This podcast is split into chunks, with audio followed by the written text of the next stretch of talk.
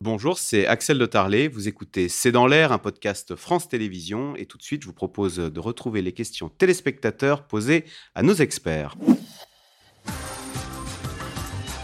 Mobilisé là-dessus. hein. Euh, Anna Sylvestrener, question téléspectateur. La politique étrangère française vis-à-vis de l'Afrique a-t-elle changé sous la présidence Macron? Par rapport à François Hollande Est-ce qu'il y a une évolution quand même? Chacun des présidents français arrive en promettant une rupture. La et fin de la une- France-Afrique. Alors, je, je- on Enfin, ne dit plus. France-Afrique, on ne dit plus France-Afrique, mais en tout cas une rupture dans la politique africaine de la France.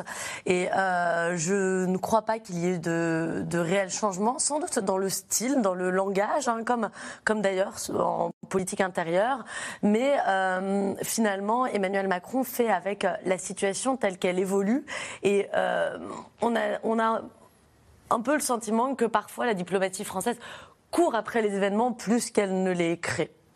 Euh, Nicolas Normand, question de Nathalie en Gironde. Pourquoi autant de coups d'État et donc d'instabilité sur ce continent en particulier? Alors, c'est pas sur le continent, c'est dans certaines zones du continent. Et d'ailleurs, c'est que dans les anciennes colonies françaises, comme par hasard. et, c'est- et il y a un- et ça s'explique? Vous avez une, une Oui, idée? parce que nous avons euh, colonisé quand même les, les parties les plus euh, difficiles sur le plan économique de l'Afrique, quand même. les euh, Anglais ont pris les oui, parties les, les- plus oui, prospères. nous avons quand même pris aussi des parties fertiles ou productives euh, économiquement, comme la Côte d'Ivoire. euh, et- mais euh, les Anglais ont pris quand même les meilleures terres. Ils sont arrivés avant nous au Sahel, n'est-ce pas, en fait, les explorateurs anglais, et ils ont laissé un peu les territoires désertiques aux colonisateurs français qui s'est engouffré dans cette brèche. Alors pourquoi Alors, autant de coups d'État il reste une- une des- quelques démocraties comme le Sénégal, quand même. Oui, il n'y a jamais eu de coup d'État au Sénégal. Bon, mais euh, dans le Sahel, ça s'explique assez simplement par le fait que ces pays sont dans une crise très grave, une crise sécuritaire dont on vient de parler, une crise économique, une crise démographique. La jeunesse n'a pas d'avenir, se rebelle, donc ils veulent le changement. Donc ils se révoltent contre les régimes en place, ils se révoltent aussi contre le principal partenaire des régimes en place, c'est-à-dire la France. Et donc ça explique cette vague de coups d'État. Il faut rajouter l'impunité après ces coups d'État dont on a parlé tout à l'heure, qui aussi facilite, qui donne la tentation aux militaires qui sont près du pouvoir de s'en emparer. Voilà. Alors euh, le cas du Gabon est différent, je l'ai dit tout à l'heure, euh, parce que là c'est vraiment euh, l'épuisement d'un régime usé jusqu'à la corde. 56 ans la même famille, Ali Bongo qui, est- qui avait perdu la main et qui fait une tricherie euh, absolument spectaculaire dans l'élection. Donc ça pouvait pas passer, ça allait dégénérer soit en émeute, soit en coup d'État.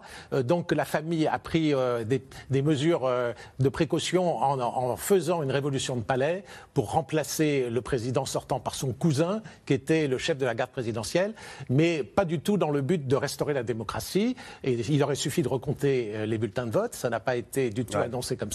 C'est vraiment pour s'emparer du pouvoir. Signe d'ailleurs euh, de la santé mentale, j'allais dire, d'Ali Gombo. Euh, le Monde précise cet après-midi que s'il s'est exprimé en anglais, je ne sais pas si vous avez lu, c'est parce qu'il se croyait à Londres. Et donc il ne se croyait pas Oui. euh, au Gabon.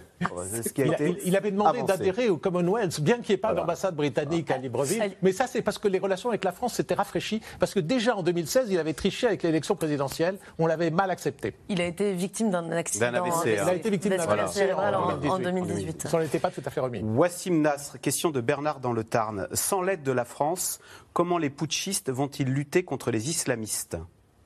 Ah bah, Déjà, moi je pense qu'il y a eu rupture hein, dans la politique française parce que la France n'aide plus ses alliés militairement. C'est une rupture assez claire quand même. On l'a vu. Et comment ils vont lutter contre les djihadistes, ça ne les intéresse pas, encore une fois. Ils, vont, ils pensent pouvoir lutter avec la force absolue et les massacres que les Russes leur donnent et leur permettent. Et c'est pour ça qu'ils veulent plus de l'aide de la France, qui va leur demander de respecter les droits de l'homme euh, et de faire attention et de faire des rapports sur les opérations militaires, etc. Donc ils font fi de, euh, de la France et de l'aide de la France, surtout qu'aujourd'hui, c'est très facile d'accuser la France, comme l'a dit euh, monsieur l'ambassadeur. Il faut rappeler aussi que dans l'imaginaire collectif, vu que la France n'est pas arrivée à, les, à terminer avec les djihadistes, elle devient complice des djihadistes. Parce que déjà, ce qui était bénéfique pour la France, donc cet imaginaire que la force absolue va détruire tous les groupes djihadistes qui faisaient peur aux djihadistes, euh, aujourd'hui a fait boomerang. Quand on pensait que les drones vont résoudre le problème, on sait que les drones sont des lampes torches, il faut de renseignements, il faut éclairer, il faut taper la bonne personne, et que la force militaire seule ne résout pas le problème. Donc l'exagération des capacités françaises, aujourd'hui, fait, euh, fait boomerang. Et donc les pays africains concernés aujourd'hui, ils l'ont prouvé en chassant la France, qu'ils n'ont pas besoin de la France, et que ça les arrange aussi, que ça continue à se dégrader chez eux, tant qu'ils ont le pouvoir et ses bénéfices. Euh, Anna Sylvestrener, Patrick, comment réagissent les Américains à ce qui se passe actuellement en Afrique?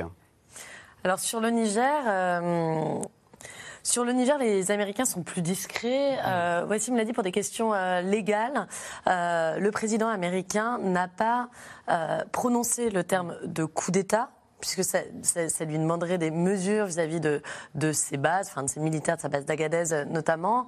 Euh, pour l'instant, ils se font plus discrets, ils sont moins en première ligne. Mais il faut dire que la France est vraiment un peu toute seule en première ligne. Derrière, je précise quand même, derrière la CDAO, la Communauté économique des États d'Afrique de l'Ouest, qui est l'organisation régionale, celle qui regroupe les pays. Donc la France dit, mmh. on appuie la CDAO. Hein, elle est pas. Mais euh, la France est en première ligne, alors que les Américains, ils essayent de concilier avec euh, ce nouveau régime. Nicolas oui. Normand, il y a des bases militaires au Niger à peu près équivalentes à celles des bases françaises. Est-ce qu'il y a aussi de qu'il y a un, sentiment anti-français, qu'il y a un peu un sentiment de l'anti-américanisme, considérant que les GIs américains n'ont rien à faire euh, euh, au, Niger. Il n'y a pas de sentiment anti-américain. Et les Américains sont sur une position extrémiste, comme nous, mais à l'inverse du spectre, à l'autre bout du spectre. Nous, nous sommes dans le légalisme extrême, puisque nous nous mettons fortement en avant, et surtout, nous sommes le seul pays européen à soutenir l'idée d'une intervention militaire voilà. de la CDAO. C'est là où nous nous sommes isolés.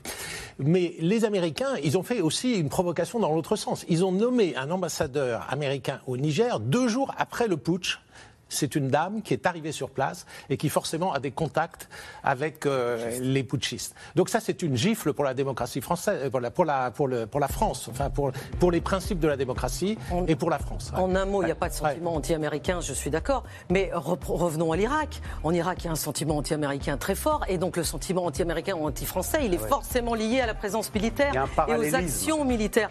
Donc il y a moins d'actions militaires, même pas du tout euh, américaines euh, en Afrique. Donc il n'y a pas de sentiment euh, anti-africain. Il y a une autre façon de voir les choses. Leur base n'est pas dans la capitale, elle est à Agadez, au nord, on la voit pas beaucoup. Ils sont plus discrets aussi. Ils sont plus discrets surtout Ouais. parce qu'ils sont présents en Afrique également. On parlait tout Ils à sont l'heure plus de, la migration. Est-ce qu'il y a un, un petit, un petit paradoxe en disant euh, on déteste la France, mais en même temps, on aimerait bien euh, pouvoir y envoyer ce- ses enfants faire des études Absolument. Ou, euh, oui, Oui, il y a tout ce à fait. paradoxe. Absolument. Il y a ce paradoxe que tous ceux qui détestent la France rêvent en fait d'émigrer en France Mais ou leurs enfants. Et que les D'où la- Américains font encore peur Ouais. avec leur force militaire. Ouais. Ah, je- Voilà. Moins la France. Moins la France. C'est la Parce fin de cette elle n'utilise pas sa force militaire. Merci beaucoup, c'était passionnant. Merci beaucoup de nous avoir éclairés sur ce sujet ô combien passionnant et sur euh, ces coups d'État en Afrique. Vous restez euh, sur France 5 et nous on se retrouve demain pour un nouveau C'est dans l'air. Bonne soirée, à demain.